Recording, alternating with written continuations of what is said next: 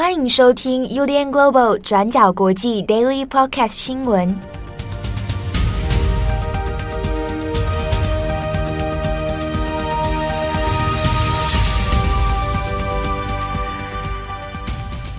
Hello，大家好，欢迎收听 UDN Global 转角国际 Daily Podcast 新闻。我是编辑七号，我是编辑木仪。今天是二零二二年十一月二号，星期三。好，今天来更新三则新闻。第一条，我们会来看南韩梨泰院事件后续的调查里面一个很关键的警方通联记录。那第二个呢，我们要来看中国甘肃兰州的一个呃，也是一个疫情之下的一个悲剧哦。然后第三，我们来补充一下巴西的选举之后，那这个国内情势看起来还是很不安哦。好，那我们首先第一条呢，先来看南韩。那么，南韩的梨泰院事件呢，到今天呢、已经是满四天了。目前我们已经知道的死亡人数，啊，现在是一百五十六人，然后另外有一百五十一人是受伤哦。那死者当中呢，有二十六人是外国人啊。那目前呢，在十月一号昨天的时候，那有很多的这个高行政高官哦，都有出面的来说明，那也有很多人是道歉哦。那目前这整件事情，其实对于南韩社会还有政治都有很大的冲击。好，那我们这边要特别再来讲的，就是关于通联记录。大家是应该还有印象，我们其实这几天都有在讲到说，到底当天的事件里面，警察到底应该要采取什么样行动？好，那我们在我们的网站呢、还有脸书啊，还有 IG 上面都有提到。关于这个南韩社会里面都在讨论警察是不是大意疏忽了？好，那这个问题贴出来之后呢，我们也有注意到说，在台湾的一些留言里面哦，那很多人就会说啊，怎么可以怪警察啊？或者说这个中央国际在带风向啊，说说这个事情怎么怪到警察头上哦？但我们这边还是要特别说明一下，南韩社会一直在讨论这件事，就是说，虽然当天它并不是一个特定主办单位所举办的活动。它是一个不特定的人群聚集哦，一个自然发生的事情。可是呢，到底警察事前是不是有点大意疏忽这件事情的危险性？然后中间又有没有怠惰哦，就是怠忽职守的问题哦？那这是南韩社会里面一直在质问的。那所以一直到昨天十月一号的时候呢，也公开了通联记录，通联记录里面。就很明确的证实了，南韩的警察当天在梨泰院这边哦，他其实是忽略了整件事的危险性。好，那我们这边稍微来看一下，我们先看的是南韩行政安全部长李祥敏啊，他自己的说法。那我们先前有提到，他说呢，因为啊，与之前的万圣节活动相比，这一次在梨泰院的人数是没有过去来的那么多的。那所以呢，这个状况之下，那警察、消防人力没有特别事先配置啊。那过去的数字里面大概是十三到十八万人哦。那今年这个大概十万人。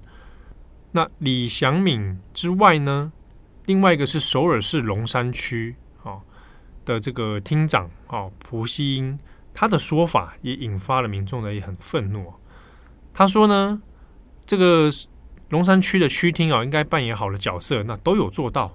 好，那因为这个活动啊，并不是一个庆典，不是一个节庆，是要有主办单位的，实际上并没有。好，所以我们只能把它看作是一种现象。啊，那当然这个说法其实听在这个社会大众眼里，还有很多受害者家属耳里哦，啊，其实是没有办法接受的。那其实事后呢，包含李祥敏都有出面来道歉。那从后来的这些事后道歉里面，那其实对民众来讲那也是看到说，那一开始讲法是这样，那后来全部都改口承认说，那个时候的危机处理有存在重大的问题，好，那这个民众的观感当然不是很好。哦。那我们这边来看一下这个南韩官方所公布的通联记录，好，那这是警方的这个一一二专线，在这个专线里面呢，有十一通的记录，好，那我们从最早的一通是大约六点三十四分开始，那就已经有民众报案哦，说这边有危险性。我们大概简述一下，我们比如说以第一通这个六点四三十四分的为例哦，在这一通里面呢，报案人就说有看到这个斜坡哦，那个事发的巷弄哦，人非常的多，上上下下走来走去，人潮太多了。那报案人就说：“我觉得警方应该要来管制一下，以免发生重大的事故。”好，那在这通电话里面呢，警方接到之后也说：“哎，确认有可能会发生推挤压死的事情，有可能发生重大事故，对不对？”好，那我们会派员去到现场来确认。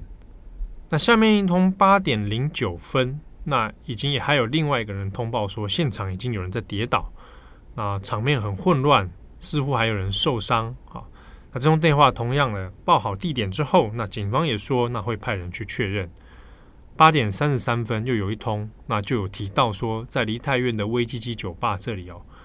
那已经有出现一些混乱的状况，那一样也通报了有人跌倒在路上，相当的危险，好，感觉会出大事。那同样的，他手上还有拍到一些影像啊，所以就回传给了警方。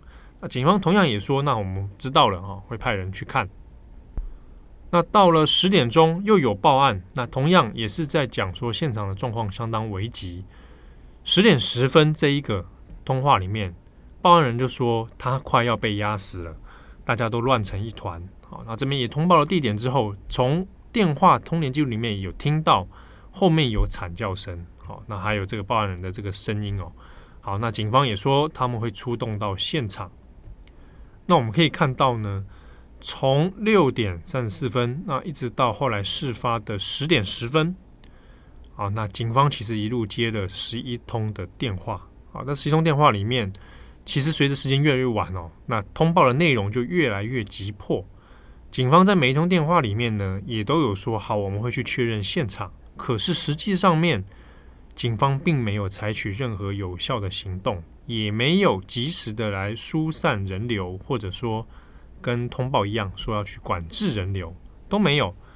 所以后来惨案发生之后啊，现在大家要对比的通联记录，就可以发现，南韩警方在这件事情上面。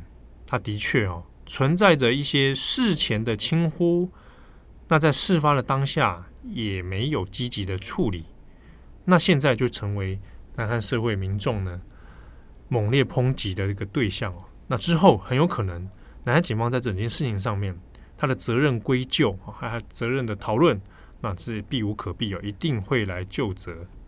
好，那有关于这一次的十一通电话通联记录。还有呢，怎么解读这些记录局背后的一些问题哦？那请大家可以参考今天我们转角国际的专栏作者杨浅豪，好，他人是在首尔，他的第一手的报道哦，那有两篇，全部的通讯记录也都有在我们的网站上面，那也欢迎大家来参考。好，那下一则新闻，我们来看一下中国的兰州。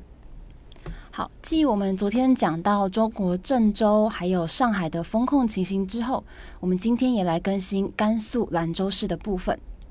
这件事情发生在昨天十一月一号，在兰州的七里河区有一个正在被封控的社区里面。当时呢，是有一位三岁的男童因为瓦斯中毒需要抢救，但是最后因为他一直等不到救护车，再加上社区被封控了，不可以出去。所以最后在社区的门口死亡。那有位目击者就说，当时孩子的爸爸非常的着急，希望可以自己亲自的送孩子去医院，但是当时他被门口的防疫人员挡住了，说要等到救护车来了才可以出去。但是当时叫救护车的电话要么就打不通，要么就是电话通了，但是一直被推来推去。那是一直到最后，社区的民众看不下去了，出来对防疫人员抗议，说要帮忙打电话叫车。那这位爸爸才被允许可以自己叫车送孩子去医院。但是这整个过程已经花了三个多小时了。那孩子也从还有呼吸心跳的状态，到最后已经没有呼吸了。然后在下午两点多的时候，在社区的门口过世了。而这台民众想方设法帮忙打电话才叫到的救护车，是到孩子被出租车带走之后才抵达社区的。好，那当地人已经对于当局的风控政策很不满了。那这次又因为涉及到儿童的生命，所以让网友非常的激愤。就像有网友就打开地图说，啊，明明离这个社区两公里里面就有三间的医院，而且最近的一间医院走路只要十二分钟就可以到了。也就是说，如果当时防疫人员让孩子的爸爸马上带孩子就医的话，那会不会这位男童的生命就会被保住了呢？那也有一位网友他难过的留言说：“疫情发生的这三年，就是这位孩子的一生。”那事发之后呢，这个社区还有邻近的社区的居民得知消息之后，都各自聚集发起了抗议。我们可以从流出来的呃影片中看到，他们在抗议的时候是高喊着“人民至上，生命至上”。好，那大家可能也记得中共二十大的时候，中国政府坚持要动态清零不动摇。那当时中国政府就是用这八个字“人民至上，生命至上”来做解释。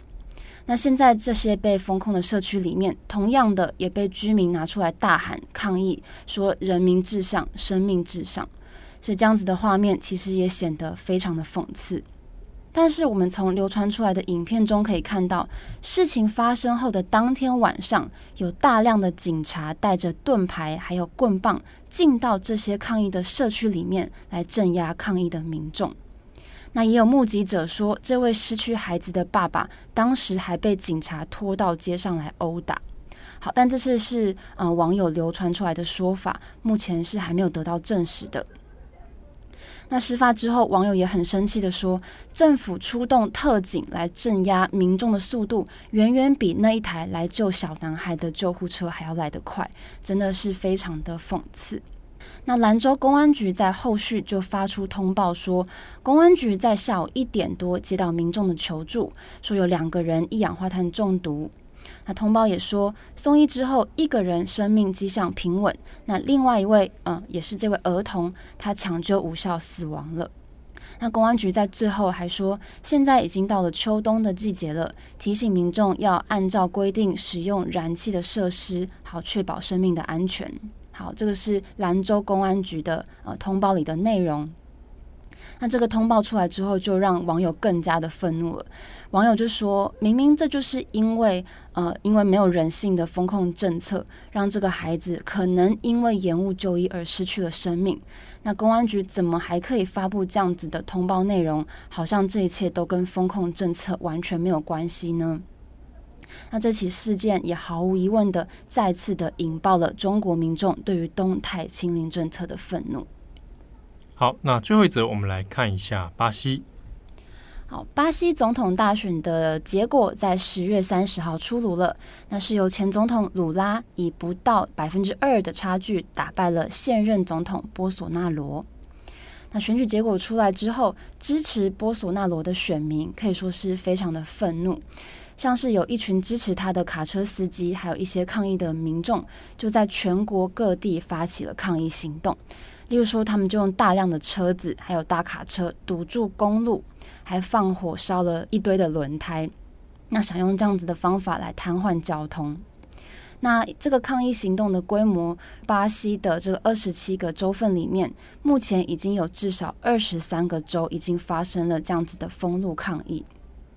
路透社的一篇报道就说，这样子的抗议已经严重阻挡了巴西全国的燃料分配，还有像是肉类啊，还有谷物等等的物资运送也受到了蛮大的影响。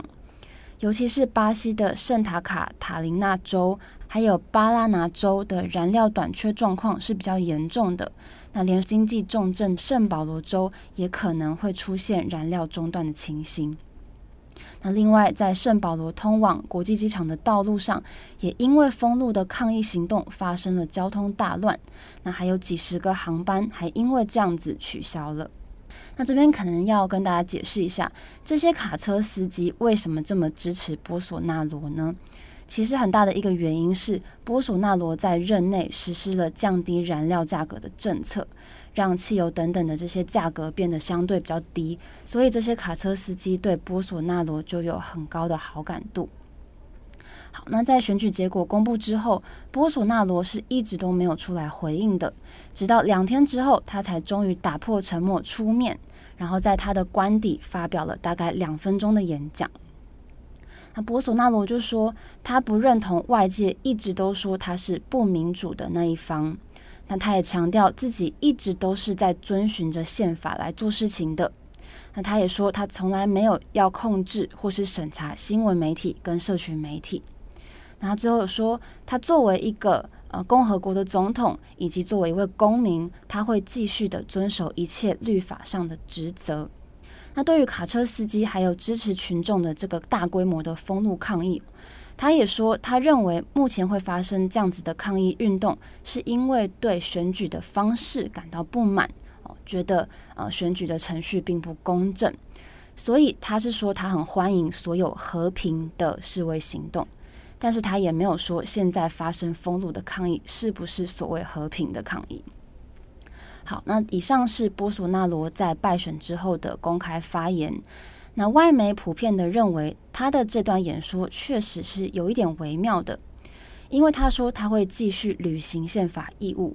外界的解读是他会遵守规定来进行交接的工作，但是他在演说里面又没有承认他败选了，也没有提到胜选的鲁拉的名字。但是尽管这样子，呃，总统府的官员在他的演说之后是有表示，他们已经得到波索纳罗的授权，那接下来也会开始政府的交接工作。好的，那以上是今天的 Daily Podcast 新闻。节目的最后，稍微分享一下有听友的这个留言啊，他就传 IG 到我们的这个讯息里面哦。那其中呢，有一位是先来回应一下，他跟他小孩一起听我们的 Daily Podcast，他小孩还不到还不到几岁，我看一下，还不到七岁耶。目前应该是最小年纪的听众。哇，这么这么年纪这么小，然后听这个世界新闻，这算不算虐待儿童？会不会太沉重？对啊，会不会小时候就开始有点啊忧郁倾向？啊，这个亲子合家一起来听的节目。嗯，好，那我们还有一位听友呢，他就有感慨了，就是他最近因为他就呃有在关注韩国的新闻，那因为他说他本身其实是懂韩文啊，所以这个也很意外，说台湾。这么密集的哦，大家来关注韩国的新闻，但他说呢，有注意到说，呃，台湾有些媒体啊，或者自媒体，或者一些网络媒体啊，那可能在梨泰院的事情上面太早下定论，啊，或者是归咎到某个单位或某个个人啊，那这个事件的原因其实有非常多的因素所导致的哈。那他就有分享一些他的想法，那其实也问了一些我们问题啊，就是我们我们怎么处理这个，怎么消化这整个事件，怎么处理？好，那确实我我有发现，当然这次事件还蛮重大的，嗯，那台湾很多媒体呢，甚至是包含一些娱乐新闻也在做嘛，嗯。那的确有看到一个蛮不太好，就是会在那边找单独的战犯那种感觉，嗯，说什么哪个 YouTuber 那天是在现场啦，然后哪个谁是造成这个事情的这个罪魁祸首啦，好像在暗示说是他们造成的。对啊，对啊，哦，即便我们讲说警方针对警方的责任的问题，哦，那它也不是单一原因啊。其实我们有很多先讲嘛，就是事情的构成其实有非常多，包含那天梨泰院那个汉密尔顿饭店那个后面的那个巷子，嗯。对，他有些因素是造成那天之所以会这么多人啊，跟他这几年的发展是有关的。对啊，然后加上疫情之后的解封哦，那是各个因素的确是是很难那个单一定论啊。但警方只能是其中之一啊。那我有看到有人在那边怪说那天去参加活动的人啊，啊说什么谁叫你要去那里玩呢？啊？对，还说为什么发生事情要怪警方啊？你们不要去就好啦，这种。呃呃，对啊，就是会有这种奇怪言论，嗯，还有一个怪万圣节啊，啊，谁叫谁叫你要过万圣节啊？那是这个不祥的节日啊，嗯，之类的啊，啊，这就是很多逻辑都不知道发生什么事情啊。的确哦，我觉得看到蛮多这种讨论，也也是蛮感慨的，对啊。那有关于听友问到说，哎，我们怎么消化或处理这个事情啊？我们会找机会，应该就最快这礼拜了，好，我们会来谈一下。那当然，大家这个可以期待一下，可能会是杨浅豪本人会有一些连、嗯、这个连线的访问。嗯，好，我们一起来谈谈这整件事情，在这一个礼拜到底我们怎么处理啊？那在现地在首尔又看见了什么样的状况？对，好，那当然也是跟大家说，因为这个 这个事件背后它其实蛮痛心的哦，所以在看相关新闻的时候，也要务必留意一下自己的身心状况。我自己看那个后台图，实在是有一点点嗯。我知道。对啊，那个图有点实在太太触目惊心了。今天看到一堆就是认认领遗物的家长去，哦，说看到女儿的鞋子，然后就当场对啊对啊，因为他有把那个现场有拾获的遗物，嗯，哦，那就有集中起来，然后让家属亲友来来认领，嗯，对啊，那那个数量非常非常多，嗯，对，好，那希望大家保重，嗯，祝你有美好的一天。我是编辑七号，我是编辑木仪，我们下次见喽，拜拜，拜拜。感谢你的收听。如果想知道更多资讯，请上网搜寻 UDN Global 转角国际。